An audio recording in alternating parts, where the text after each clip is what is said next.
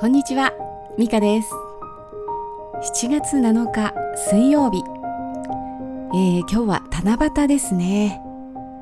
七夕の日は、えー、結構雨の確率が高いと思うんですけれども、えー、今朝はね、えちょっとパラパラっと雨が降ったような感じもありましたけれども今はねもうちょっと薄日が差している感じで、えちょっと蒸し暑いですね、え皆さんいかがお過ごしでしょうか？えー、さて昨日は録画してあった映画を見まして。127時間という映画ですね、えー、皆さんご存知でしょうかね、えー、どんな映画なのか事前の情報なしに見てみたんですね、えたまにはねこういうふうに、えさらな気持ちで見てみるのも面白いと思いますね。あこれテレビでやってたんですけれどもね。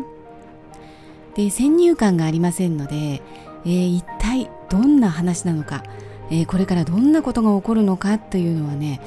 全くわからないんですね、えー、何も起こらないのかもしれないなとかね、えそれで初め軽快な音楽と、え都会の人混みの映像とかが入り混じってまして、えなんだかねちょっと騒がしい映画なのかなとか思ってたんですけれども、えそして急に場面が変わってアメリカの大自然の中えー、ブルージョンキャニオンという場所ですね。よくね世界の絶景とか、えー、そんな場面で出てくる場所ですね、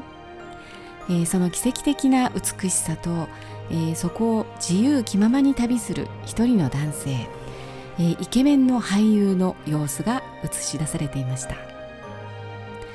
えそれで道で迷った女の子のガイドを引き受けたりしてね、えなんだかやたらと楽しそうにしていたりえー、ちょっとずつね、退屈だなみたいに ふーんみたいな思うようになってきまして、なんかパーティー行かないみたいな、そんななってね、うん、あ、こんな映画なのかなどうしようかなと思ってたんですけど、えー、そこで突然事故が、事件が起こります。やっとです。えー、もう少しでね、停止ボタンを押すところだったんですけれども、えー、彼がね、一人でまた旅を始めた時に、えー、岩と岩の間に落ちてしまって、えー、そこに落ちてきた石が襲いかかり右手を完全に挟まれてしまうんですね、えー、それで全く動かなくなってしまう、え辺りはね人っ子一人いない大自然の真っ只中です、え町から30キロ以上離れているところでして、え誰もいない。そこでたった一人手を挟まれて取り残されてしまうんですね、えー、事前に何の情報もありませんのでねまさかの手を挟まれるという状況、えー、そんな風になるとは思っていませんでしたので、まあ、衝撃的でしたね。もう痛そうだし辛そうだし。で所持品も少なくて、え、ロープと少しの水携帯用の小型ナイフ、えー、小さいライトそんな感じでこれからどうなるんだろうという感じです、えー、自分だったらどうするかなとかね。どういう気持ちになるかなとかね考えてしまいました、えー、主人公はね割と冷静に持っていた小型ナイフで岩を削り始めました、えー、水を少しずつ飲んで、えー、夜はねロープを体に巻いて、えー、別の岩とつないで眠るとかね。えー、寒さをしのぐために紐を首に巻いて、えー、足にもロープを巻いたりビニールの袋を頭から覆ったりとねさまざまな工夫をして過ごし始めます、まあ、このね小さな行動がねすごいなと思いましたね。全くね諦めることもない。そんな様子がないんですね。えー、冷静にでも確実に生き残れる方法を一つずつ取っていくところはすごいなぁと思いました、えー、2日目3日目ともなりますとね、まあ、次第に体力も落ちてきて、えー、水も少ししか飲んでいませんのでね、えー、幻覚を見るようになるんですけれども、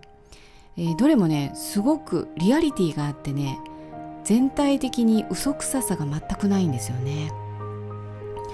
えー、途中からねこれはね実話なんじゃないかなと思い始めました。でもね127時間ってねこの127時間で一体どうなるのか？生還するのか？それとも127時間頑張ったけど命尽きるのか、えー、この時点ではねまだわからないんですね。でなんかね命尽きるのだったら嫌だなとかね。でも最近の映画はね無情なものもありますのでね、うん、どうなんだろうという感じでねまだざわざわしています、えー、そしてもう水も尽きてこれ以上生き延びることはできないと判断した彼はなんと挟まった自分の腕を切り落とすという覚悟をするんですね。それがもう衝撃的でしたね、えー、小さな小型ナイフですよ。でナイフといっても刃先が丸い、えー、なかなか切れないようなね、えー、ナイフの形をした金属みたいなそして4センチぐらいのものですよ、えー、それをね腕に刺して切断しようというんですからね。もうこれはちょっとね直視はできませんでしたね。でまあ映画と言いましても、えー、テレビで BS ですけれども放送されたものですから、えー、きっとね画像は少し優しいものに修正されているかもしれないんですけれどもまあそれでも衝撃的でした、えー、死ぬ気になればそんなこともできるのか。いや自分はできないなとかね、えー、気力も体力も限界ですよ。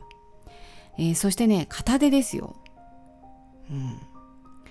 え、彼はね旅の始まりから、え、岩に手をね挟むことになってしまってからも、え、ビデオを録画し続けるんですね、えー、記録をし続けます、えー、家族とか友人に当てての、えー、ビデオみたいだったんですけれどもね、まあ、これもねなかなかユーモアがあってねちょっと笑えない状況なんですが笑ってしまう感じもあったんですよね。はい。そして、えー、手は無事にというか、うん、もうやむなく切り離されて、えー、自由になった彼は片手で岩の隙間を登り通りがかった家族に助けを求めて助かることになるんですね。はい、でそしてこれは実話だったということが分かりました。えー、今もね登山家として活躍しているアーロン・ラルストンラルストンという人の実話でして、えー、彼はね、えー、まあ、泳いだりもしてまして、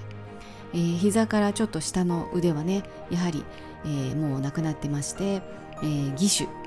えー、ニッケルみたいなものをつけてましたね。まあ衝撃的な映画だったわけですけれども、えー、私がこの映画で一番感銘したのはここまでのお話ではないんですね、えー、ちょっと考えさせられると言いますかね感動とかなるほどっていうことがあったんですけれどもえちょっと長くなりそうですのでこのお話はまた明日させていただければと思います。はい。では今日、えー、七夕どうでしょうかね？えー、彦星さん会えますかね？それではまた明日お会いしましょう。素敵な夜をお過ごしください。ではまた。